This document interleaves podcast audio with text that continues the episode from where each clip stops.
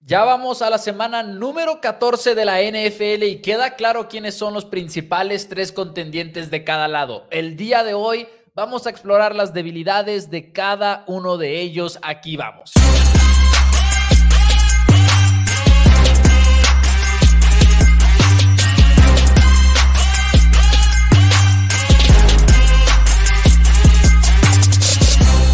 Hola a todos. Bienvenidos a Four Downs NFL en español. Mi nombre es Mauricio Rodríguez y me acompaña como todos los días mi hermano y coanfitrión Daniel Rodríguez. Listos un día más para hablar de la NFL y en este caso hablaremos de los mejores, pero hablaremos de lo peor de los mejores. Dani, ¿cómo estás? Eh, estoy bastante contento, Mos, y más que nada porque Eric Guerrero acabando la conversación de quién es el verdadero MVP de la temporada, porque si él dándole like dice antes del video antes de que Uh. comience el live, es, no es ni Dak ni Purdy, es el tremendo Eric Guerrero que siempre nos acompaña aquí. Excepto que es Dak, pero bueno. Eh, Excepto que es Dak, pero bueno. Este, pero así es, Maus, al final de cuentas, hay unos equipos de los que batallé encontrar la debilidad específica para traer. Sí. Como que hay muchos que dices, ok, o sea, obviamente hay debilidades, pero hay unos que dices, ok, sí, pero, pero no.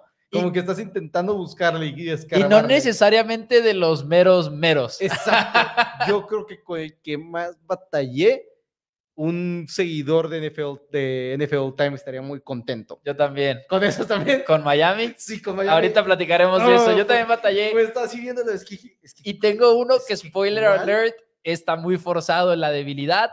Pero ahorita llegaremos a Ok. eso, damas y caballeros. Muchísimas gracias por estar por aquí. Esa es la idea del día de hoy. Vamos a hablar de los que nosotros consideramos los principales tres contendientes de cada lado y cuál es su principal debilidad. Ese es el tema del día de hoy. Obviamente están invitados a participar en el chat en vivo, en los comentarios, si lo están viendo en repetición. Muchísimas gracias por estar con nosotros el día de hoy. Rápidamente, eh, invitándolos una vez más a que le den like al video, porque recuerden que cada pulgar hacia arriba pone este programa enfrente de más y más aficionados de la NFL. ¿Te parece si empezamos con una conferencia y luego nos pasamos a la otra conferencia? me, me parece lo ideal. ¿Con cuál quieres empezar y con Me- qué equipo me quieres parece empezar? ideal. ¿Qué te parece? si Empezamos con la conferencia nacional, dejemos la conferencia americana sin siquiera mencionar cuáles son los tres equipos que consideramos los con- verdaderos contendientes. En la nacional creo que todo el mundo los conoce. Muy cantados. San Francisco 49ers, los Seattle Seahawks y los Ángeles. Estos, los San Francisco 49ers, los Philadelphia Eagles y los Dallas Cowboys son realmente los tres equipos que hasta el momento se han como que demostrado como los mejores de todos. Y aquí es donde quiero hacer un paréntesis y decir, no estamos diciendo que Lions apesta, no estamos diciendo cuando lleguemos a la americana que los que dejemos fuera apestan, pero pues el programa tiene cierta duración, queremos hablar de otras cosas también, Los así que, que, los que tres sí de cada lado. son los del sur de la nacional. Eso, sí, sí eso sí apestan. Esos sí Pueden apestan. ser líderes divisionales los Falcons, pero de todas maneras no vamos a hablar de ellos el día de hoy. Pues empecemos con el que sigue siendo todavía el número uno en el sembrado de la nacional, igual y tambaleantes ahí con los 49ers, con los Cowboys buscando el milagro de mandarlos a un puesto de comodín, pero Águilas de. Filadelfia. Y vaya que es un día en el cual podemos hablar de debilidades de ellos, siendo que vienen de perder 42 a 19 en contra de San Francisco. Así que este tema les cae quizás muy ad hoc. ¿Qué le está pasando a Águilas el día de hoy que en la actualidad sea considerada una debilidad lo suficientemente importante como para quizás dejarlos fuera del Super Bowl? No, obviamente ya no de playoffs ni nada por el estilo. Creo que sabemos más o menos cuál es, pero no sé si tengas una versión más específica o algo así. Sí, tenemos que saber que es la defensiva, que es donde está este, radicando realmente el problema hasta este momento. El 74% de las de las series ofensivas rivales, que, eh, digo, perdón, del set de downs rival, que cada vez que es primero y 10, el 74% terminan o en touchdown o en primera oportunidad, con 4% en gol de campo. Es decir, es, es muy negativo esos números. Es Sí. el número 31 en la liga, de acuerdo a todas las estadísticas del tremendo Ben Baldwin. No hay un 3 y fuera ni No hay- nada no por hay- el hay estilo. pocos tres si fuera, 8% de turnovers es- está alto, pero está más que nada como en el promedio, no, no es nada para escribir a casa. Y el problema de los turnovers es que, por ejemplo, en los últimos partidos no han tenido nada Filadelfia y eso se ha notado, ¿no? Partido en el cual te aplastaron en contra de San Francisco, partido que tuviste que ganarlo en overtime en contra de los Bills de Buffalo, que es muy buen equipo, no les quieres quitar mérito ni nada, pero sí de repente en estos partidos son específicamente en los cuales la defensiva no se ha visto bien. Yo No. creo que si nos vamos al, al meollo del asunto, como dirían, es la secundaria. Creo que cuando hablamos de la defensiva de Filadelfia nos sorprende a muchos decir que están entre los peores de la liga, porque tienen a Hassan Reddick y tienen a Josh Sweat y después de él está Brandon Graham en la defensiva y en los, en los tackles está eh, Jalen Carter que la está rompiendo y Fletcher Cox y Davis, o sea, tienen como que esta rotación muy profunda en su línea defensiva que de repente nos preguntamos cómo es posible que tengan una mala unidad en general y creo que es la defensiva. Creo que por más que Darius Slay, eh, la, secundaria, perdón, creo que por más que Darius Slay tenga este renombre, que se conozca como un buen cornerback, un Brad Berry, quizás incluso a pesar de que hayan traído a Kevin Byard a la posición de safety, sigue siendo una secundaria que es un problema y sobre todo creo que destaca esa debilidad cuando en la nacional los otros dos contendientes tienen a CeeDee Lamb, tienen a Brandon Cooks y del otro lado obviamente tienes a Divo Samuel, tienes a Brandon Ayuk, o sea, vas a enfrentarte a muy buenas armas en los playoffs y probablemente vas a necesitar que tu ofensiva anote muchos puntos porque no se ve cómo pueda parar esa secundaria. Sí, exacto, no es como en Americana que igual y de repente te tienes que enfrentar a Safe Flowers y Hotel Beckham Jr., que nada en contra de ellos, pero no se comparan con el nivel de los dúos de receptores que puedes encontrar en la, en la conferencia nacional en este momento, porque eso es muy importante. Muchas veces es enfrentamientos uno a uno, cuál es el, puede ser el mejor equipo del otro, pero simplemente se te acomoda de una manera negativa.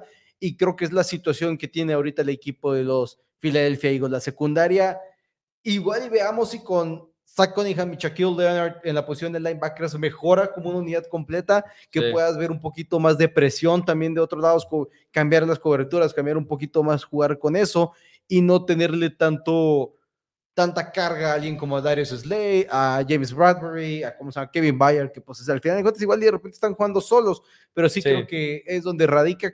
Hay una manera de resolverla, arreglarla, no lo creo. No. Logan Ryan, que firmó el día de hoy con los San Francisco 49ers, me llamó mucho la atención esa firma. No creo que te cambia por completo tu equipo y entiendo que igual de San Francisco ahorita dice que no les ha gustado mucho cómo se vieron los, los safeties con la baja de Jufanga y dijeron, ok, vamos a ver si Logan Ryan nos puede ayudar a la larga. Eh, fue un buen safety cuando lo movieron a la posición de safety, ha sido bueno, pero sí, ahorita ese es el problema. Yo creo que no es arreglable como tú lo dices. Lo único que sí podríamos decir es que en el tema de lo que es el esquema, es un esquema que requiere mucha comunicación, algo que hemos platicado mucho aquí en, en Four Downs, que llega el punto en el cual quizás en los playoffs están completamente en sintonía y se ven bien a pesar de que se hayan visto mal, pero al mismo tiempo pues ya es la semana 14 y sigue siendo un problema, quizás ahí ya es más que nada optimismo que estuviéramos esperando que la secundaria de Águilas mejorara de esa manera. Dice, al mismo tiempo me llama la atención verlos en contra de Dallas esta semana. Sí. Porque igual en contra de Miami no se vieron horribles. No, de hecho en, contra, de Miami es de sus mejores juegos. En contra de los Cowboys no te viste horrible. ¿No te viste como te, no te viste como te viste en contra de San Francisco? Yo creo que el e juego de, Dallas es negativo para la secundaria de negativo, pero, pero, no es nivel San Francisco. O sea, Dallas nunca se vio como San Francisco. No, no, por eso te digo, entonces creo que igual y... Pero al mismo tiempo voy a decir nada más esta intervención, que creo que igual y contra Dallas, y no es por echarle flores a Dallas, sino incluso hasta por echarle flores a San Francisco, muchas cosas de San Francisco es como ese tipo de esquema y demás y jugadas especiales y Dallas sí fue un poquito más directo de que corrimos mejores rutas y ustedes no nos pudieron cubrir. ¿Me explico? Creo que el estilo de Niners es más agarrarte desprevenido con las jugadas y demás. Pero igual, y por ejemplo, 42 puntos, 30 y tantos puntos, es más difícil ver a la ofensiva de los Eagles ponérsele al tú por tú. O sea, o sea, para cualquier equipo, fuera quizás de los mismos 49ers, eh, ofensivamente hablando, es difícil pensar que se metan en esos tiroteos de tantos puntos y 24 puntos es algo muy sencillo para la ofensiva de Filadelfia de, emparejarse. O sea, Eagles no necesita que su defensiva sea ni siquiera del montón. O sea, puede estar de las malas, pero no tan mal como ha sido estos últimos dos partidos. ¿Estás de acuerdo que uno de los mejores juegos de Mac Jones esta temporada fue contra Filadelfia? Digo, nada más para poner en la mesa las problemáticas que han tenido esta secundaria. Kirk Cousins le lanzó para más de 300 yardas. Mac Jones, Sam Howell, uno de sus mejores partidos este año fue contra Filadelfia. Eh, sí creo que hay ahí ese tema de preocupación, pero dicen en los comentarios, la debilidad de Eagles es la defensa y su coreback cuando está bajo presión. Dice Alfred, yo no diría que su coreback cuando está bajo presión, porque Jalen Hurts igual y sí viene de un mal juego en ese sentido, como lo platicamos ayer, pero igual y sí extiende jugadas muy bien. Lo que sí podríamos llegar a decir. no lo presionaron. En mi opinión, bueno, sí, sí lo presionaron. Sí lo presionaron porque fueron 46 presiones, de hecho, a nombre de Pro Football Focus. Pero, ¿cómo se llama? Son 46 presiones a partir de. Pero al mismo tiempo tuvo casi cuatro segundos para lanzar. O sea, si, llega, si llega, va a llegar la presión. El, 46 presiones y tuviste menos de 3 segundos para lanzar es grave. 46 con casi 4 segundos, como que, pues sí, tarde o temprano te va a llegar la presión. Pero si te llegó a los 3 segundos y medio, es presión de cobertura. Creo que muchas presiones y creo que los números lo respaldan, no los tengo, pero creo que deberían de respaldarlos nada más de ver los partidos. Yo te garantizo que Jalen Hurts es de los corebacks que más se presiona solo estadísticamente hablando, porque sale muchas veces cuando no tiene que salir. Entonces, igual y eso podría llegar a pasar, igual y que cuando tu enfoque es el juego terrestre es todavía más difícil apostarle al juego aéreo cuando el partido va disparejo, pero yo creo que sí es la secundaria. Dice por acá, eh, pero 49ers, dice Octavio, es un equipo diseñado que se tiene que ir arriba. Ahorita llegaremos a platicar del tema de 49ers. Dice por acá Oscar Daniel que Mau dice que Chuck Leonard apesta en cobertura. Ah, Mau dice, sí, Chuck Leonard ha apestado en cobertura, que creo que igual eso no les ayuda mucho a Filadelfia en ese sentido, pero veremos si mejora ahora con el equipo de los de los Pero más de los que tiene actualmente y es donde no, no, puede entrar la duda. Y, y, es lo que yo compartía en Twitter ahorita más temprano que decía en Filadelfia era mucho más directo el caminito para ser titular para Chuck Leonard por lo mismo porque igual y Dallas no tiene un solo banca, que es la preocupación, pero Filadelfia le faltaban los titulares y hay quienes dicen se fue con Philly porque está seguro de que ahí va a ganar el Super Bowl. No, se fue con Philly porque Chuck Leonard necesita video para que lo contraten el próximo año. y eso es lo más seguro. Vámonos a otro contendiente. ¿Y qué te parecen los mismos San Francisco 49ers? Excelente. Este que ahorita nos preguntaban aquí cuál era la debilidad de San Pancho y para mí es una es la línea ofensiva. La línea ofensiva de San Francisco es la número 23 de acuerdo a esa combinación que hace Ben Bowen de todas las estadísticas. Es la número 23 en la liga y creo que lo vivimos en esos tres partidos donde Trent Williams no jugó, dependen exclusivamente de Trent Williams. Y obviamente, o sea, es positivo que tu debilidad sea que si se te lesiona un jugador está muy complicado y obviamente todos los equipos están en la misma situación si se lesiona el coreback. Si se te lesiona el coreback, te caes. Incluso los mismos 49ers ahorita, si se les lesiona a Brock Purdy, se van a caer y se van a caer fuerte, porque Brock Purdy nos ha demostrado que ha sido el mejor coreback por mucho en el sistema de Kyle Shanahan.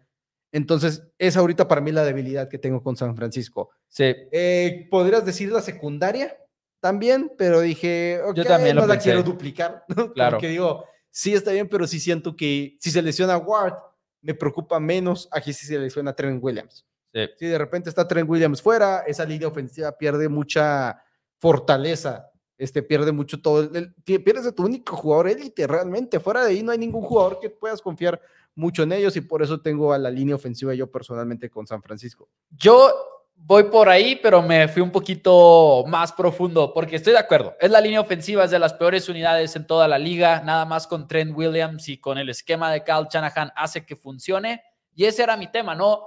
Es una debilidad que no les ha costado nada en lo absoluto porque... cuando se lesionó Trent Williams. Cuando se lesionó Trent Williams fueron tres juegos que perdieron y en gran parte por la línea ofensiva, pero cuando ha estado completa, por lo menos, ha sido una línea ofensiva que sí sabemos que es mala, pero al mismo tiempo sabemos que no importa mucho porque Niners no nada más sigue ganando partidos, sino sigue haciéndolo con una de las ofensivas, sino es que la ofensiva más eficiente en toda la NFL. Pero al mismo tiempo te pones a ver un poquito los números y es cierto, nada más para que se den una idea, 194, es más, 194 más 56, pónganle 250 redondeando, 250, 260 pases de los que ha lanzado Brock Purdy han sido en partidos que terminan definidos por 8 o más puntos, que quizás es una estadística rara de decir, pero a lo que me refiero es, San Francisco sí suele ganar con esos márgenes muy amplios. ¿Por qué? Porque son extremadamente buenos, primero que nada, o sea, no es reprochándoselos ni nada por el estilo, sería una estupidez hacerlo, pero sí creo que ese, esa debilidad de la línea ofensiva puede y va a llegar a pasar, a pesar en los partidos en los cuales tengas que ganar lanzando el balón. Y no estoy dudando de Brock Purdy de que pueda lanzar bajo presión, porque la verdad es que es bueno extendiendo jugadas y demás, pero al mismo tiempo sí estoy muy convencido de que es un mundo en el cual rara vez lo hemos visto en su carrera Rara vez hemos visto a Brock Purdy ir perdiendo un partido y que lo tenga que ganar. Hay quienes dicen, en contra de Cleveland se fajó y sacó el partido nada más que Jake Moody falló el gol de campo. Tampoco es cierto y no es su culpa. Lanzó un pase pantalla que se llevó Brandon Ayuk 40 yardas. Eso no es armar una serie ofensiva en la cual lo estamos viendo bajo presión, etcétera. Creo que ahí es donde más puede pesar la línea ofensiva de San Francisco y creo que si el día de mañana en los playoffs, ya sea en contra de Filadelfia, ya sea en contra de Dallas, en contra de Detroit, por alguna X o Y se enfrenten en un escenario de ese estilo, eh, igual y vemos a Brock Purdy a su ofensiva fallar. No nada más por el coreback, porque no tiene tanta experiencia ahí, más que nada porque detrás de esa línea ofensiva va a estar difícil. Y son tres equipos, los otros tres contendientes en la nacional, que tienen buenos cazacabezas. Así es. Eh, para dar una idea, Maus, Trent Williams, tackle número 5 de 83 en Pro Football Focus, calificado, excelente. Sus guardias son el 59 y el 63 de 76. Tienen el centro 20 de 39 y el tackle derecho es el 59 de 83. Wow. O sea, estás abajo del promedio en todos, excepto en tu tackle izquierdo. Y es donde va a radicar el problema, que esperemos que sencillamente no suceda la lesión de, de Trent Williams, porque nadie quiere ver a los mejores equipos perder por lesiones, que te ganen porque fueron mejores ese mismo día que fueron mejores que tú, es una cosa que sea por por lesiones como la que tuvimos que vivir el día ayer de Trevor Lawrence. Y tienes razón al decir que, que obviamente cuando dices de que si un jugador se lesiona, pues bueno, igual le aplica mucho para muchos equipos de la NFL, pero igual y si Tyron Smith de Dallas o Jordan Mailata de Filadelfia se lesionan, no les pega tanto como a Niners le pegaría perder a Trent Williams. Bueno, pero Creo que es a lo que nos referimos. Sí, estás haciendo trampa, porque los Cowboys juegan más sin Tyron Smith que con él. No, no, no. Qué rollo con Tyron Smith. Qué impresión que esté jugando como si fuera 2011. O sea, es increíble. Nos queda el último de la Nacional Mouse, que son obviamente los Dallas Cowboys. Es un equipo que también batallé mucho para encontrarle la debilidad. Encontré una muy sencilla en mi punto de vista. Aparte de tener poca profundidad, creo en la posición de cornerback y receptor. Creo que es una donde también si pierdes a tu mejor hombre en los dos lados, te vas a caer fuerte, ya sea CD Lamb o Daron Bland o Stephon Gilmore. Pero la debilidad que yo les tengo es que van a tener que jugar de comodines. Es van a tener que jugar de comodines. No estoy 100% seguro si pueden ganar tres juegos consecutivos de visitante en los playoffs, que es lo que va a tener que suceder si eres un comodín, porque no veo que caigan, se caigan los, tanto los, los Eagles o los 49ers, que uno de esos dos equipos pierda o los dos para que sea literalmente comodín contra comodín en la, en la final de conferencia. Veo muy difícil que eso suceda. Para mí la mayor debilidad de Dallas es esa, que vas a tener que jugar de comodín, vas a tener que visitar tres lados, en ¿cómo se llama? En tres semanas y no creo que sea lo mejor de todo. Sí, el primer juego debería ser gratis en contra de los Atlanta Falcons o los New Orleans Saints, el equipo que gane la división sur de la conferencia nacional va a ser el que se enfrente a los Dallas Cowboys, primera semana gratis y después vas a tener que ganar en Filadelfia o en Detroit y después ganar en San Francisco. Sí. O, o, sea, vas a tener que visitar a uno a esos tres equipos. Sí, no, es, es excelente selección esa, la verdad. No se me ocurrió irme por ese caminito. Creo que es lo más seguro que Cowboys pase como comodín. La verdad es que creo que en DVOA, por ejemplo, les dan como un 77% de probabilidades a Filadelfia de ganar la división, veintitantos a Cowboys de ganarla. Y es que. ¿Cuántos los Giants? Es que de entrada, cero.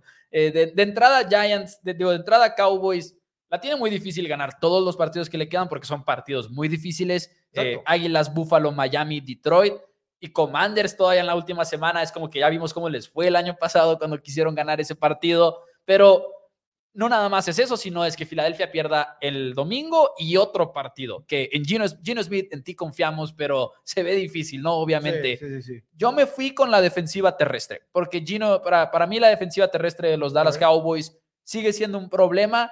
No es el problema que luego creo que muchos aficionados de Dallas creen que es al nivel de que el equipo que nos quiera correr lo va a hacer y lo va a hacer a, a discreción, pero está claro que para vencer en los playoffs en la nacional vas a tener que enfrentarte a San Francisco, vas a tener que enfrentarte a Filadelfia, que probablemente no hay dos mejores equipos corriendo el balón en la liga. Quizás hay uno que otro, pues, pero ellos son como el estándar y los Lions actualmente. Lions, peligrosos, gran línea ofensiva, ¿no? Y, y, creo que ese es su problema principal. Son la defensiva número 30 en la NFL en porcentaje de jugadas exitosas en contra del juego terrestre. Específicamente son top 10 en eficiencia. Creo que ahí es más que nada porque son buenos tacleando detrás de la línea de golpeo, pueden provocar fumbles y demás, pero en general, en porcentaje de jugadas exitosas, la número 30. O sea, te van ganando de 4 yardas, de 4 yardas, de 4 yardas.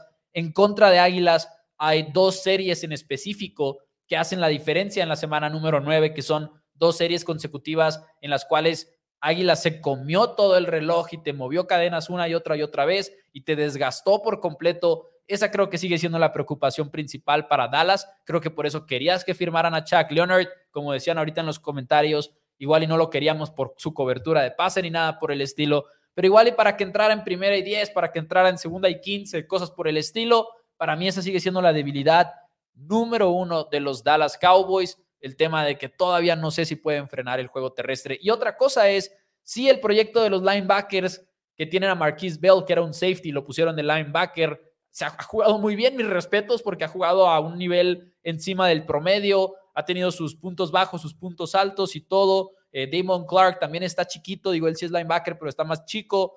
Y todo eso está muy bien, pero cuando San Francisco y Filadelfia quieran ser más fuertes que tú, no sé si la falta, el déficit de tamaño te va a seguir afectando como ya te afectó esta campaña. Así que para mí ese sigue siendo el defecto principal de los Dallas Cowboys, pero también lo veo como uno, un equipo muy, muy bien balanceado y un equipo que es difícil encontrarle la debilidad en primer lugar. Ahora, Octavio, como dices, los corners, hoy para él es donde tenemos problemas, mejor no pasa nada que vaya de visita, no se rompe la hegemonía si vienes con una buena racha. Y entiendo pero al mismo tiempo por eso es raro un equipo que llega al Super Bowl como comodín. No sucede mucho. No. Y es porque al final de cuentas, si es el comodín, es, ok, igual y no, le, no pudiste contra Filadelfia. Y luego es también que tienes un poquito más de fallas que otros equipos y luego también tienes que jugar. Sí te afecta estar visitando, te afecta y, les, y te afecta mentalmente a los jugadores. Es como, hay que entender que es un trabajo a veces y de repente a todos nos, de repente te cansa tener que salir de viaje por trabajo y los jugadores es, sales de viaje otra vez, sales de viaje, sales de viaje, estás fuera de tu casa, no estás con tu familia, no estás durmiendo en tu cama, todo eso te afecta, todo eso les afecta a los jugadores y por eso muchas veces el jugar de visita te afecta mucho y por eso también es una de las ventajas de jugar de local. Es difícil. yo no me estoy moviendo, yo no estoy perdiendo horas de estarme trasladando, de que súbete al avión, bájate el avión, empaca tu maleta, todo eso no lo estás perdiendo tú como equipo local y eso te ayuda también a la larga. Ahora, lo, bueno para Cowboys en ese sentido, que estoy completamente de acuerdo con lo que dices de que simplemente ir de comodín te pega tus probabilidades, ¿no? De, de playoffs, pero creo que si algo quieres tener en ese tipo de casos, es un coreback jugando como hoy está jugando Dak Prescott. Así que si esa racha se extiende a enero, dices, probablemente podamos seguir ganando de visita, ¿no? Los Dallas Cowboys, pero es eh, difícil sin duda e alguna. Incluso es lo positivo el decir que esa es la debilidad. Sí, sí. y otra cosa, nada más rápido, obviamente te afecta mucho, pero también luego creo que el tema de, de que nadie gana de visita cuando porque es comodín, no tampoco esa estadística obviamente importa mucho, pero luego aparte está de más de inflada porque por lo general en playoffs ganan los mejores equipos porque por lo general son los mejores equipos porque son los mejores equipos y punto. Así que va a ser interesante ver a Dallas en ese caso si es una división que se define por un partido, básicamente, si es que llega a eso. Eh, pero damas y caballeros, vámonos ahora del lado de la americana, donde ahí sí tuvimos que tomar una decisión un poquito más ejecutiva y definir quién era el contendiente que dejábamos fuera. Y esto es una dictadura, four downs, pueden opinar al respecto, pero al final de cuentas no lo vamos a cambiar. vamos a hacerle como el comité de los playoffs del fútbol americano colegial. Vamos a decir el 1 y el 2, que son los que están cantados. Ok. Y luego damos el 3. Entonces van a tener ese miedo de cuál es el tercero. Ok. 1 y 2, Ravens y Dolphins. Ok. Ah, no estamos de acuerdo. ok, no estamos de acuerdo. Para mí uno yo, no sé, yo no sé si los quiero rankear. No sé si los quiero rankear. Pero yo creo que son los más Pero Ravens es mi número uno. Ravens es mi número uno, eso sí lo digo. Yo no los tengo ni como uno ni como ah, uno y dos para mí ahorita son Ravens y Dolphins, están muy parejos. Okay, este, pero creo que igual entiendo que el tercero podría ser dentro del top dos pero creo que tanto Ravens como Dolphins son indiscutibles que son top 3. Mientras que nuestro tercero o, no, o segundo, el otro que vamos a mencionar, hay gente que los podría sacar y justamente los podrían sacar. Pero Mayor debilidad del equipo de los Ravens. Sustituir a Mark Andrews. Sustituir a Mark Andrews. Uh, me gusta. En 10 partidos que, jugado, que jugó esta temporada Mark Andrews, promedió 3.3 recepciones para ya sea touchdown o primera y 10. Es el líder en el equipo, 3.3 recepciones de estas para touchdown o primero y 10. Número uno en los Baltimore Ravens, tuvo 33 en los 10 partidos que jugó y en uno se lesionó temprano en el encuentro. O sea, igual y sería realmente un promedio un poquito más alto.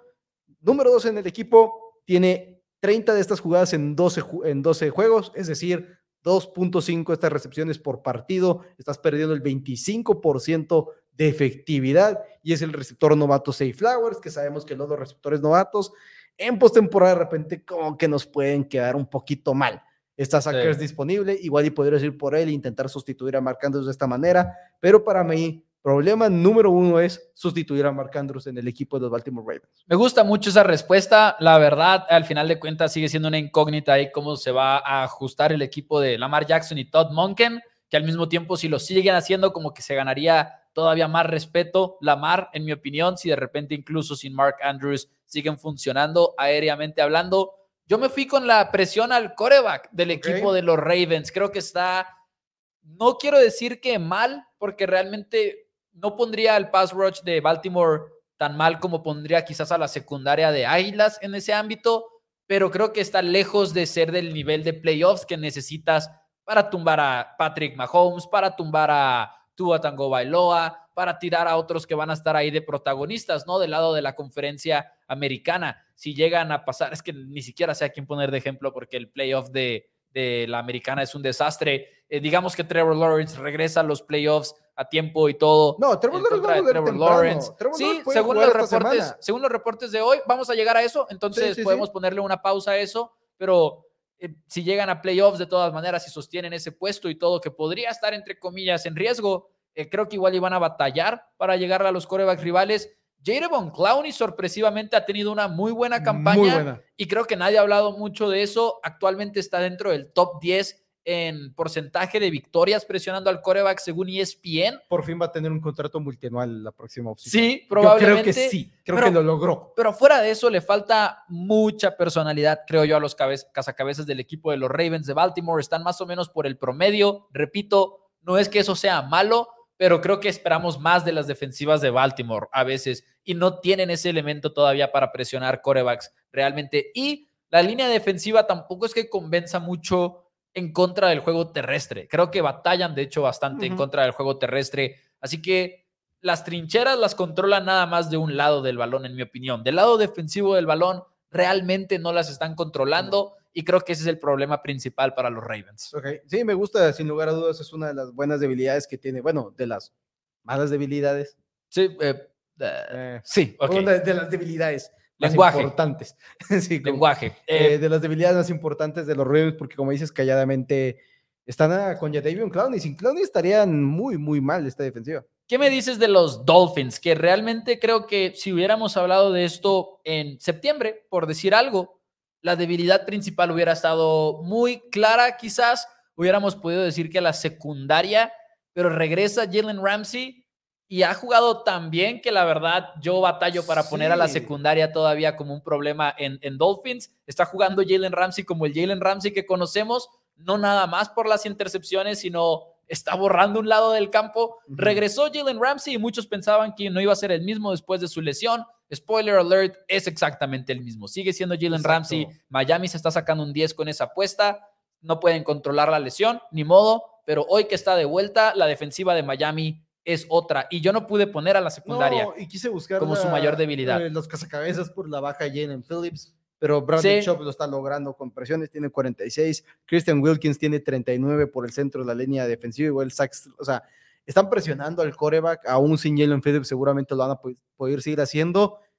Mi mayor preocupación con los Dolphins, que es un equipo que ofensivamente vive de la velocidad pero va a haber juegos, va a haber jugadas claves donde igual y vas a necesitar el push y vas a necesitar armas fuertes en la posición de ala cerrada y no tienen alas cerradas. Ha funcionado la ofensiva hasta ahorita con eso, pero no sé si, si se puede llegar a limitar un poquito más entrado el año, que, que puedas, un equipo llegue con un buen plan de mangonearte a tus receptores que ya, los, ya lo han hecho. Hay equipos en la NFL que ya han llegado a decir, te voy a mangonear a Tyreek Hill y a Jalen Waddle los voy a golpear, los voy a destrozar y cómo me vas a ganar. Y no tienen esa arma ofensiva fuerte que va a ser, que se va a estar desmarcando y creo que es que carecen de una ala cerrada. En la temporada tienen 22 recepciones de parte de sus alas cerradas. Los Patriots los lograron frenar así, hay otros equipos como ellos, los han logrado frenar de que te voy a golpear a tus receptores y de repente tu velocidad ya no es tanto factor como crees que podría serlo. Y creo que la ausencia de esa arma ofensiva alta, esa arma ofensiva fuerte que te pueda sacar ese tipo de jugadas, les puede llegar a costar caro en los playoffs. Es, fue muy difícil para mí elegir una debilidad. Como dices, no es que sean el mejor equipo de todos, simplemente que todo está bien y hay áreas que están muy bien, como tener a Tyreek Hill es algo increíblemente positivo y todo lo demás está así. La mía va muy de la mano, la mía va muy de la mano de lo que acabas de decir y es una, es, es como la mejor debilidad que pueden decir de ti, repito, o sea, es como que no hay mucho que decir de Delfines, entonces tuve que escoger eso. No darle like al video de la debilidad de, los, de la debilidad de los Dolphins, así que denle like al video si están disfrutando el programa el día de hoy, están disfrutando esta plática de la NFL. Por cierto, quédense porque más adelante vienen los jugadores de la semana, un poquito de plática del Monday Night también y luego abrimos la línea telefónica para quien quiera marcar a dar su ganador o perdedor de la semana. Eso viene más adelante. Yo me fui con que, y, repito, odio irme con este caminito, pero es lo mejor que se me ocurrió. Creo que sí es muy una ofensiva que si no es por Tyreek Hill está muerta. O sea, creo que sí es como lo de la mano de lo que decías tú de la velocidad si es nada más Jalen Waddle, no funciona. Porque aparte Jalen Waddle no es ni la mitad del receptor que es Tyreek Hill. Todavía me acuerdo cuando la gente nos quería convencer de que Tyreek Hill tenía un truco que era correr rápido y ahora hemos descubierto que no, realmente es uno de los mejores receptores de nuestra era y por ende es uno de los mejores receptores de la historia de la NFL. No me importa, la verdad, lo, lo, podemos decir en ese sentido. Ya lo hizo con dos quarterbacks. Y lo que sí creo es que no tiene que lesionarse necesariamente para que te desaparezca en un partido, porque hemos visto algunos equipos que sí lo han podido frenar y no tiene nada de malo, es un jugador al final de cuentas, va a pasar. creo que de todos, sí, creo, creo que de todos los receptores número uno que estamos hablando, al menos de todos estos equipos más bien en playoffs, obviamente a todos les dolería perder a uno de sus hombres, pero creo que igual a nadie como a Miami. No me refiero a perder por lesión, me refiero a que si lo frenan en un partido, es un juego que probablemente Miami pierde. 100%, estoy de acuerdo. Y, va de la mano, como dices, de frenar esa velocidad. Y si Tyreek Hill es la pieza más importante en la posición de receptor. Contestando el comentario de José Torres Andrade que Hill debería ser el MVP. Los Dolphins viven y mueren con Tyreek Hill, pero pierden más si pierdes a Tua Tagovailoa por lesión. Sin duda alguna. Cuando Tua, la ofensiva es peor a con Tua sin Hill. Y yo no, y yo no creo que Tarek Hill merezca MVP. No creo que merezca MVP. Ningún pero, en la historia pero nada más por, por seguir más o menos con mi punto, que igual y se relaciona un poquito con lo que dice José Torres, es, creo que si le quitas a 49ers, le quitas a Divo Samuel, sí, vimos que ya les pesó, pero igual les pesó más Trent Williams. Yo creo que si les quitas a Divo Samuel no pierdes tanto. Y no, repito, no por lesión, hablando de que lo eliminen en un partido si en un juego quitan a AJ Brown, ahí las tiene todavía Devonta Smith, tiene un juego terrestre muy fuerte. Si a Dallas le quitas a CeeDee Lamb en un partido, está Jake Ferguson, que se ha convertido en un arma de zona roja, está Brandon Cooks, están todos estos jugadores. Creo que, creo que de plano si eliminan a, a, Tyreek Hill en un partido para Delfines, sí es como que el fin de la ofensiva, porque sorprendentemente ya no están corriendo tan bien, que también ese es un tema difícil para Delfines. quiero ver a esta ofensiva con Ashan más sano igual y poder, este, igual y fue demasiada carga para Jim Mustard constantemente, una y otra y otra y otra y otra y otra vez. Igual y no es un corredor joven. No. Mustard aparte es un corredor bastante grande de edad. Entonces igual pues, eso todo, 30, ¿no? Si no me equivoco. Sí, de repente yo me empiezo a acordar de cuando empezamos a ver a Raheem Mustard y de repente el otro día me cayó el 20 también y dije, wow, Mustard lleva mucho tiempo aquí. Pero, bueno, tercer equipo, contendiente en la americana. Podrían ser los, Jaguars, y los Chiefs. Nada más. Nosotros nos fuimos con. No hay un comodín que pueda poner por encima de esto. Sí, entiendo que ahorita es muy bonito la historia de CJ Stroud y los Houston Texans. No son el equipo que lo pueda poner por encima, ni de Texas ni de Chiefs. ¿Y por qué a Gardner Minshew y a los Colts no lo mencionas, eh? ¿Eh? ¿Qué tienen los Colts? A, a Minshew. A Minshew, ok. Ese es el problema. Bueno, bueno, le, fijo, esos, esos Colts, esos Colts de repente traen un récord ganador. Mm. no sé si se puedan mantener, ¿eh?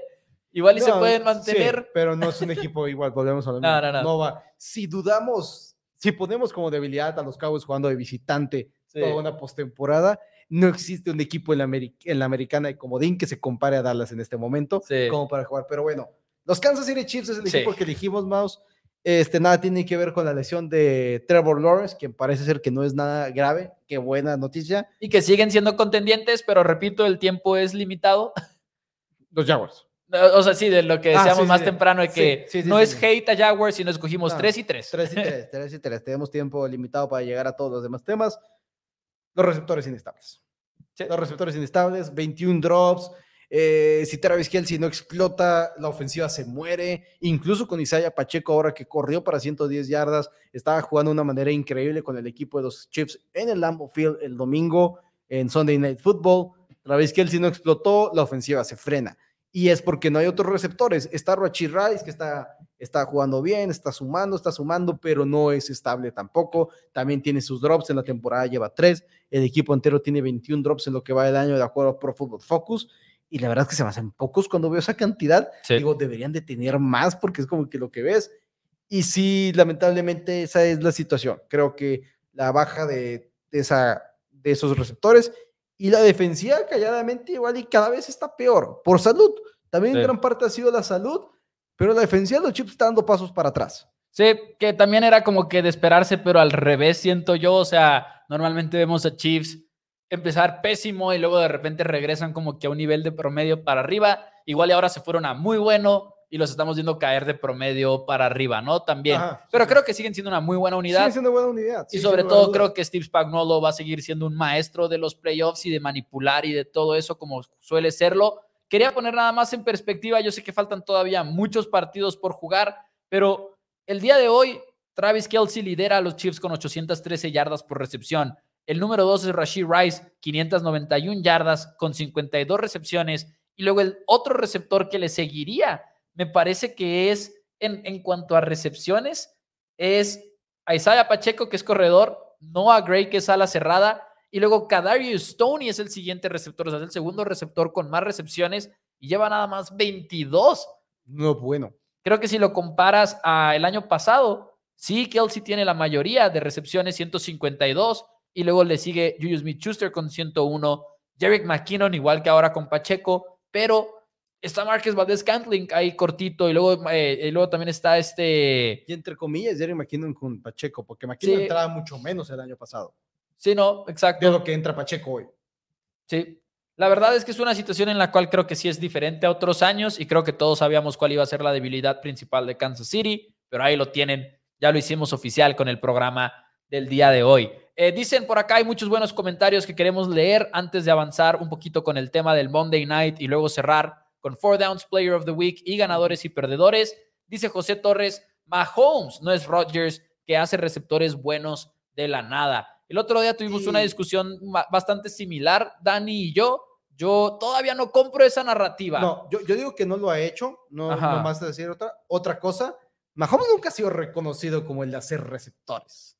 Y lo vivimos el año pasado, que fracasó rotundamente cuando perdió de Adams. Pasó pasó el año pasado de que, y no estoy diciendo que no pueda, pero tampoco es el Coreba que era reconocido por agarrar puro, puro, ¿cómo se llama? Jugador X y hacerlos súper buenos. No era ese. Yo mi único punto aquí, que igual ya habíamos tenido este debate, yo lo que les recuerdo, no digo necesariamente a ti, pero se lo recuerdo a todos los que nos están escuchando el día de hoy, Patrick Mahomes lleva muy poco en la NFL, primero que nada, ¿eh? Y lleva dos temporadas en las cuales ha tenido que hacer a alguien. Porque antes tenía a Tyreek Hill y a Travis Kelsey. Y si quieren decirme que tenía que hacer un receptor número 3, yo ahí la verdad, respetuosamente, ya quieren hacer la emoción. Les doy una cachetada, respetuosamente. No ha tenido que hacer un receptor. Vamos a. Y el año pasado. Lleva dos años teniendo que hacer. El año pasado igual y no hizo a ninguno. Pero Juju Smith Schuster en su vida se había visto como se vio ahora, la uh, verdad. Quizás cuando Pittsburgh, cuando Antonio Brown lloró porque no era eh, porque no era el, mero mero, pero pues sí estaba Antonio Brown también ahí. Y, Juju Smith-Schuster era el número dos, pero es ala cerrada. Y sí, mm. lo tratamos como una ala cerrada diferente, pero aquí Juju Smith-Schuster era el receptor número uno y nos hemos cansado de hablar de la diferencia que existe en el fútbol americano cuando eres el receptor número uno a cuando eres el receptor número dos, cuando no estás dictando coberturas, porque no nada más Travis Kelsey es suficiente para dictar coberturas, también el receptor número uno tiene que hacerlo. Entonces, yo creo que Juju es lo mejor que le hemos visto eh, como receptor número uno en la NFL. En Steelers, cuando le pidieron ser número uno, no pudo hacerlo. Honestamente, simplemente no pudo hacerlo. Así que yo nada más recuerdo, no hemos visto a Mahomes que tenga que hacerlo. Este año sí lo ha tenido que hacer, no ha funcionado. Y también creo que ese tema de hacer receptores, a veces se nos olvida que también, pues sí tienes que ser bueno. O sea, no te pueden llevar a puro receptor basura, inconsistente. Y si no lo haces funcionar, no es justo tampoco para mí acreditárselo al coreback por completo. saludos a Chris Hogan. Saludos a Chris Hogan. Sí. Bueno, si te quieres ir con el mejor coreback de todos los tiempos como el criterio, no, sería una locura para yo mí. Yo nomás igual estoy de acuerdo que no, no quiero decir que no lo pueda hacer. Creo que no lo ha hecho. Creo que incluso Julius Smith-Schuster le vi mejores años en Steelers. También considera... Cuando era receptor número dos. Cuando era receptor número uno... El, el año ¿Se lo viste cuando era receptor número uno? El año número del, del 2020 97 recepciones, 831 yardas, 48 primeros y dieces. Menos que con Chiefs. Espérate, menos, con, menos que con Chiefs, pero sin, en ese entonces ya no está Antonio Brown, eras, eras la ofensiva, eras el primer hombre que se tenía, espérate, espérate, eras el primer hombre y con un Big Ben que ya no tenía codomos. Sí, creo, esa temporada es mejor que la de, la de Julius del año pasado. Tuve, tuve esa ofensiva Ve a ver el video de esa ofensiva y dime si lo trataban como esa la ofensiva, porque no es cierto. No, pero no trataban a Julius Smith-Schuster como la ofensiva. Pero, pero, eras la no pieza, lo, no lo trataban. Pero eras la pieza número uno que tenías que enfocarte. No lo sé, la verdad. Y en los Chiefs no eras la número uno, no eras la número uno. La verdad, para mí es inaceptable querer desmeritar a Mahomes de esa manera. pero igual ya avancemos. Ok, pero 20 recepciones menos y 100 yardas menos. Este, sí, no, no, no, no, no la gran diferencia. Dice por acá en los comentarios el Pipiripao, dice con super chat. Saludos, Mau y Dani, puro Dallas Cowboys. Gracias por el super chat, como siempre. Y ayer teníamos equipo lleno, lo siento, Pipir Pau. Teníamos el, roster lleno ahí en la. Es que me llegó invitación en el Warzone. Ah, Estábamos jugando multiplayer de Modern Warfare, pero hoy. Hoy cerramos con un poquito más. José Luis, ya hablamos de los Ravens, eh, ya hablamos de los Ravens por si lo quieres ver. De hecho, creo que fue el primero de la americana que mencionamos, es la debilidad que mencionamos ahorita. Lo puedes regresar el programa si prefieres. Damas y caballeros, un poquito del Monday Night Football del día de ayer, porque la verdad es que fue una locura, más de 60 puntos los que se anotaron entre corebacks, banca, al final, porque obviamente muchos de los puntos los anotó Trevor Lawrence, pero no cabe duda que lo de las iniciales se transfiere. Jake Browning parecía Joe Burrow el día de ayer. No exactamente. yo no estoy convencido que no fuera Joe Burrow. No exactamente, pero fuera de broma tuvo un partidazo. Y un partidazo en el cual no fue Zach Taylor haciéndole la vida fácil y nada más lánzale a la primera lectura. No, veíamos a Browning en muchas jugadas, uno, dos, tres, pum, lanzando el balón, como un veteranazo. Y sí tiene mucho tiempo en la NFL, pero como ah. banca no lo habíamos visto jugar en realidad. No, no, de hecho debutó la semana pasada, ¿no? Si no me equivoco. Sí, eh, tienes esperanzas de Jake Browning o crees que simple y sencillamente igual y debimos de haber hablado de la secundaria de los Jaguars siendo un verdadero problema? fue un verdadero problema la secundaria de los Jaguars sin lugar a dudas y tampoco es como que no pudiste frenar a Jamar Chase. Ok, sí, pues pocos pueden. Tampoco pudiste con Tyler Boyd, excelente receptor número 3. Y T. Higgins, ¿qué tal? Pues sí, son muy, muy buenos receptores lo que tiene eso. Y aparte, Joe Mixon teniendo el mejor juego de su temporada. Eh, es la razón por la cual no te peleé Jaguars el día de hoy para ponerlo por encima de los Chiefs. Es la razón por la cual no lo peleé. Si hubieran ayer dominado Cincinnati, hubiera dicho, ok, en este momento quiero poner a los tres contendientes en la americana Jaguars, este, Dolphins y Ravens, pero sí me preocupó su defensiva en contra de Jake Browning. Un Browning que, ¿quién quita? Y está a un juego del, del comodín en este momento, los Cincinnati Bengals. Está a un juego. Eso por un lado. El calendario no es muy fácil. Y por el otro lado, con todo y que regrese Trevor Lawrence o no, digo, digamos que se pierde un partido, que es muy posible, ¿no? Un partido es muy posible que se pierda Trevor Lawrence, todavía no sabemos exactamente cuánto tiempo deberíamos de estar esperando para él, sí sabemos que no va a haber cirugía, así que no suena a que sea una lesión que le termine la campaña. Eh, uno de los reportes es que hay mucho optimismo por parte de Jaguares que porque es muy flexible Trevor Lawrence e incluso sí es lo que te iba a decir incluso ese reporte lo sacaron con un video del año pasado en el cual se le dobla todo el tobillo se le dobla pero no le pasa nada porque Trevor Lawrence probablemente hace muchos ejercicios de tobillo o algo por el estilo y oh, tiene ligamentos muy fuertes. Así eres. Así eres igual. es que Trevor, Trevor Lawrence es especial. Pero bueno no nada más Bengals por un lado se puede acercar al puesto de comodines.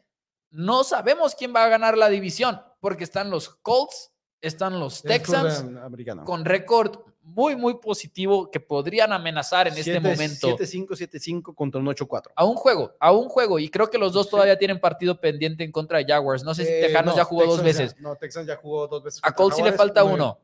Sí. A Colts sí le falta uno, pero. Pero a Colts también le faltan en contra de los este, Texans.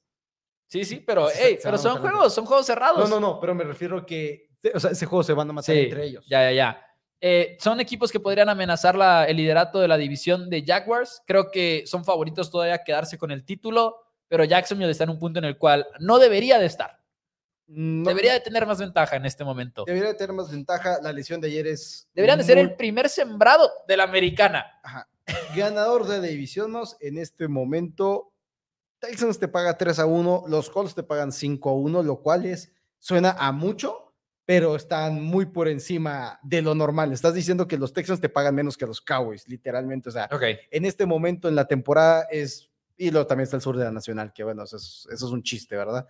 estamos hablando de otra cosa. Entonces, me preocupa los Jaguars en ese punto. Eh, igual y la lesión de Lawrence, esperemos no se agrave. Creo que el optimismo que juega esta semana, lo entiendo, podría llegar a jugar, podría llegar a jugar esta semana limitado. Obviamente Lawrence no va a jugar al 100%, pero sí creo que es de monitorearlo, porque aparte los Jaguars perdieron a Christian Kirk, él sí va a requerir cirugía, se va a perder tiempo de juego, probablemente incluso el resto de la temporada, según unos reportes, una cirugía en, lesión de la ingle lo que tuvo, y luego también tienes la Walker Little, el tackle izquierdo, quien fue el responsable de la lesión de Trevor Lawrence, también salió lesionado el día de ayer, perdiste también a tu cornerback, de por sí no tienes mucho por dónde darle, perdiste a muchos jugadores ayer, y aparte perdiste el partido, es una es una baja muy fuerte ese encuentro del día de ayer. La verdad es que un partido que no esperábamos, no esperábamos ese marcador ni nada por el estilo. Me pregunto si de ahí podría salir algún Four Downs Player of the Week, no lo sabemos todavía, pero ¿qué les parece si arrancamos con ese segmento? Todas las semanas, Dani y yo sacamos nuestro jugador de la semana, pero hay varias reglas. Hasta cuando no estoy. Primero que nada es cierto. Primero que nada, no puede ser coreback porque si no sería a veces muy cantado. Entonces nos rehusamos a poner un coreback como Four Downs Player of the Week. A veces siempre. Tiene que estar en un equipo ganador, por cierto. O sea, tiene que haber ganado esta semana y tiene que haber ayudado a su equipo a ganar. Así que, Dani, te toca escoger primero tu Four Downs Player of the Week. Dispara. Hay, uno solo. Hay uno solo verdaderamente merecedor de este premio. Ok. Al punto que ni siquiera, si no dices de mi segundo que traigo anotado, ni siquiera me dan ganas de hacer trampa de mencionarlo lo voy a hacer, pero no me dan ganas de hacerlo. Ok, o sea. Samuel. Tres oh. touchdowns, dos de más de 40 yardas, aniquilando por completo las esperanzas de los Philadelphia Eagles. Vinieron esos momentos donde puso, puso primero a los, a los 49ers así como que, ok, ya vamos bastante arriba, y después fue como que los Eagles como que quieren responder, ¡pum! Divo Samuel, otra vez escapa. Más un touchdown por la vía terrestre, 138 yardas totales. El hecho de que puedas anotar por tierra y recibir dos pases de touchdowns de más de 40 yardas, donde la mayoría de las yardas fueron después de la recepción, en un partido en el cual San Francisco tenía que ganarlo, tenía que ganarlo San Francisco si no se despedía por completo el sembrado número uno, que es un sembrado siempre muy importante, más desde que extendimos la postemporada siete juegos. Para mí, Mouse, Divo Samuel, el verdadero Four Downs Player of the Week. Pudimos haber hecho trampa y haber mencionado a Jake Browning en esta ocasión, porque creo que se lo merecía, pero... no, no, no, no, no podemos romper esa regla que tiene vigente desde el 2016, por favor, Dani. Porque desde, el 2016 estamos escogiendo Four Downs Player of the Week. Creo que el año pasado se nos olvidó, eso sí. El año pasado suspendimos el segmento, pero ya estamos de vuelta. Pero por eso ahora estamos en vivo todos los días. Por eso estamos en vivo, literalmente por este segmento. Eh, yo me, yo sufrí, sufrí para escogerlo. Yo, yo tenía los números uno y dos bastante cantados. Yo sufrí para escogerlo porque hay un partido en el cual pude haber escogido a dos y me estoy yendo en ese partido. Que a veces nos decidimos por otros jugadores por eso, pero en esta ocasión dije, se merece el mérito. Dame a Derek Stingley de los Texans de Houston con cuatro pases lanzados a su dirección, cero recepciones y un partido que terminó tan cerrado en contra de Broncos, con Russell Wilson a punto de anotar touchdown, tener dos intercepciones en cuatro pases lanzados a tu dirección y algo que platicamos el lunes, no es que fueran intercepciones de que la lanzó Russell y le cayó en las manos a Derek Stingley. No. ¿Qué estás haciendo? Hubo una que está así completamente horizontal, extendiendo las manos y agarrando el ovoide y en la zona de anotaciones igual de impresionante la jugada de Derek Stingley. Cuando son intercepciones de ese calibre, creo que mereces todavía más mérito. Así que denme Derek Stingley, un defensivo para Four Downs Player of the Week. Su punto más negativo es que Nico Collins tuvo 191 yardas y un touchdown en ese juego, pero dije, no le voy a quitar el mérito a, Stingley por eso. Dije, tengo que darle el Four Downs Player of the Week. Quiero adivinar quién era tu número dos. A ver. Sam Laporta. No. No, de Sam Laporta no, tuvo un Sam buen juego. tuvo un gran partido, sin lugar a dudas. Y, sobre todo al inicio y al final. ¡Uh! Llamar Chase, 11 para 149 y un touchdown. Con Jake Browning, ganando un partido que te revive las esperanzas de la postemporada. Llamar Chase igual era la respuesta número uno. Pues, eh, Sam Laporta se me olvidó, si soy 100% honesto. Sam Laporta se me olvidó. Creo que igual y Pero Pittman lo mencionaron ayer, Pittman podría ser tu un partidazo con Indianapolis. con Pittman podría ser, pero Alec Pierce también superó las 100 yardas, entonces como que está... Ahora, Divo, Divo, pensé que habíamos dicho que cuando era en contra de equipos tan malos les íbamos a, quitar puntos. Mouse, mouse, este, esto se queda grabado esta semana, esos comentarios. Estoy bromeando, estoy bromeando. Puede o no puede que lo sucede memes. Dije, dije de broma, dije de broma.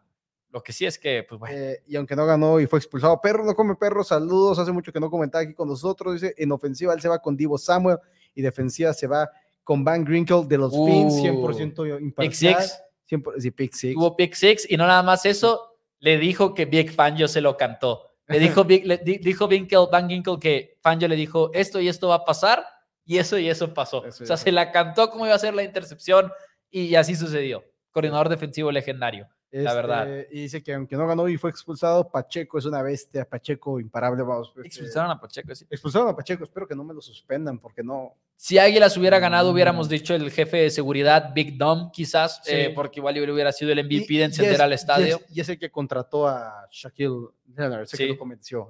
salieron ahí caminando, pero, bueno. Tenemos tiempo medido, así que pasemos a ganadores y perdedores de la semana. Es el momento en el que abrimos la línea telefónica y no quise comentar mucho en el Sunday, en el Monday Night Football respecto a lo que ah. significó para Jaguars el perder, porque mi ganador de la semana son los Houston Texans. Ganan un partido que es clave en la pelea por, la, por un comodín o incluso la división, y su calendario se viene.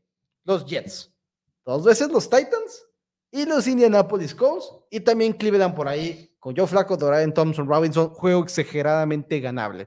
Este partido en contra de Denver, estuviste cerca de perderlo. Hasta cierto punto debiste perderlo porque ganar tan cerrado con tantos robos de balón no es positivo, pero no importa, lo ganaste. Cerraste la puerta en el último segundo al equipo de los Denver Broncos, a Russell Wilson, y el hecho de ganar este partido y quedándote una, un calendario tan cómodo, creo que es un, eh, un verdadero ganador donde podrían pasar de ser por mucho uno de los peores equipos de los últimos años a ser el campeón divisional sobre los Jacksonville Jaguars de Trevor Lawrence, quienes parecían ser los cantados campeones. Pero tenemos llamado, si no me equivoco, Octavio Gómez. Échele, Octavio, bienvenido al programa y cuéntanos quién es tu ganador o perdedor de esta semana. Bienvenido. Bueno, para mí, primero que nada, buenas noches o tardes, no sé, allá en México qué hora es, acá ya son noches, y saludos como siempre a los dos.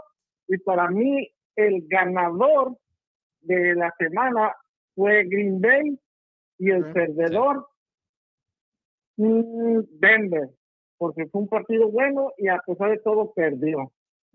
Y, era un juego que tenía que ganar, Broncos. Era de cuando ves el calendario, dices, Denver, Denver, debe de ganar sin duda alguna. El ganador como Packers me fascina, Packers, porque si hoy se acabara la postemporada, están en playoffs. Creo que podríamos decir Jordan Love también más en específico, porque Green Bay está en postemporada el día de hoy y no sé si, no sé si lo sacan, ¿eh? No sé si lo sacan.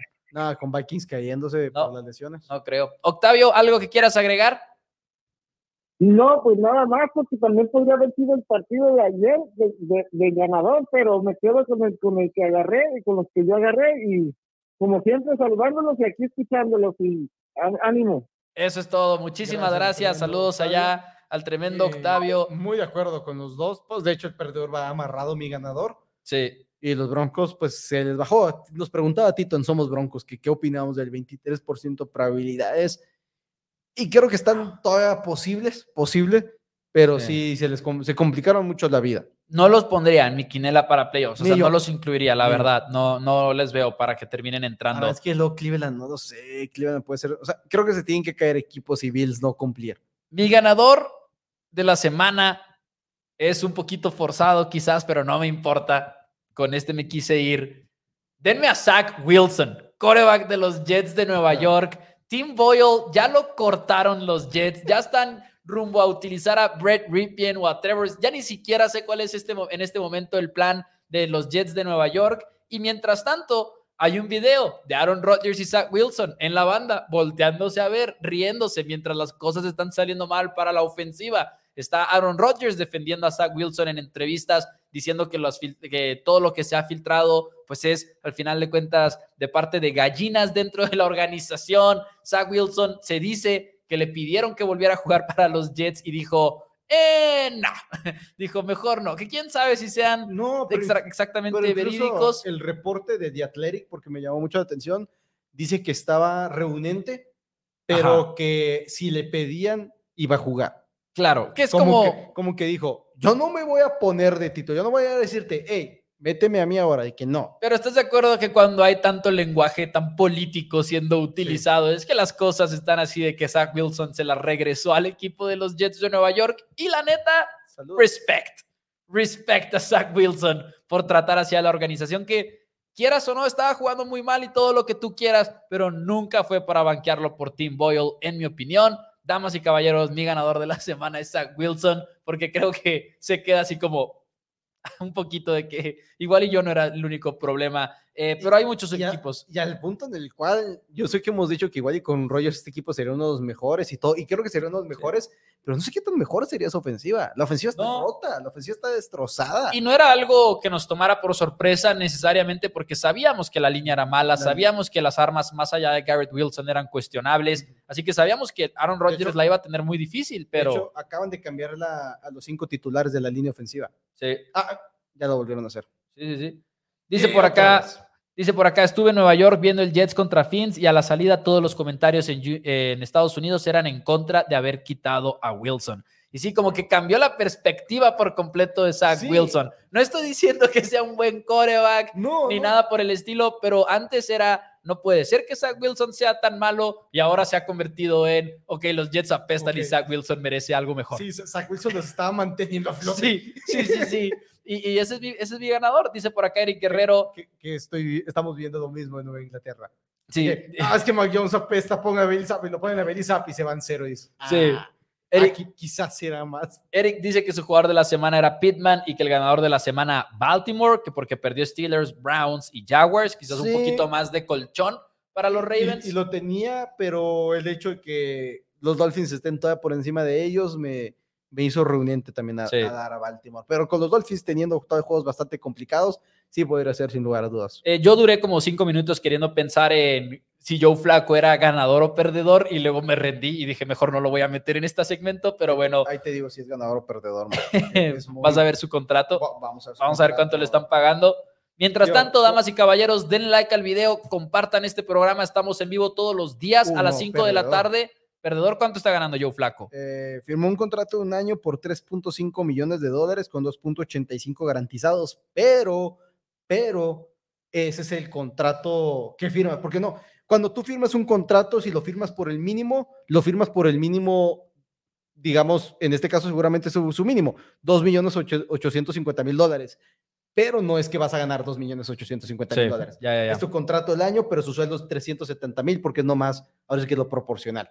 Ya nos vamos, damas y caballeros. Denle like al video. Eh, un comentario rápido. Ahorita tenemos una junta de producción de Four Downs más tarde el día de hoy. Es posible. No quiero utilizar como que algo muy convencido. Todavía no sabemos exactamente qué va a pasar, pero es posible que el jueves no haya programa y si no hay programa el jueves, entonces mañana estaríamos haciendo el programa de los pronósticos de la semana número 14 de la NFL. Les vamos a avisar en cuanto sepamos exactamente qué es lo que va a pasar, pero digamos que va a ser una semana algo volátil para Four Downs. El viernes no hay programa, ese sí ya está más Mm. que cancelado, me parece. De hecho, estoy pensando que igual y no está cancelado. Ahorita hablamos de eso. Que los mantenga algo. No, no, gracias, damas y caballeros. Ahí les vamos a ir avisando una semana volátil. Les pedimos una disculpa. Es por temas muy buenos, por temas familiares, pero ya les platicaremos cuando llegue el momento. Familiares positivos. Familiares y muy positivos. Dani, ya nos vamos. Muchas gracias. Muchas gracias a todos por acompañarnos. Denle like al video. Nos vemos mañana a 5 de la tarde. Bye bye.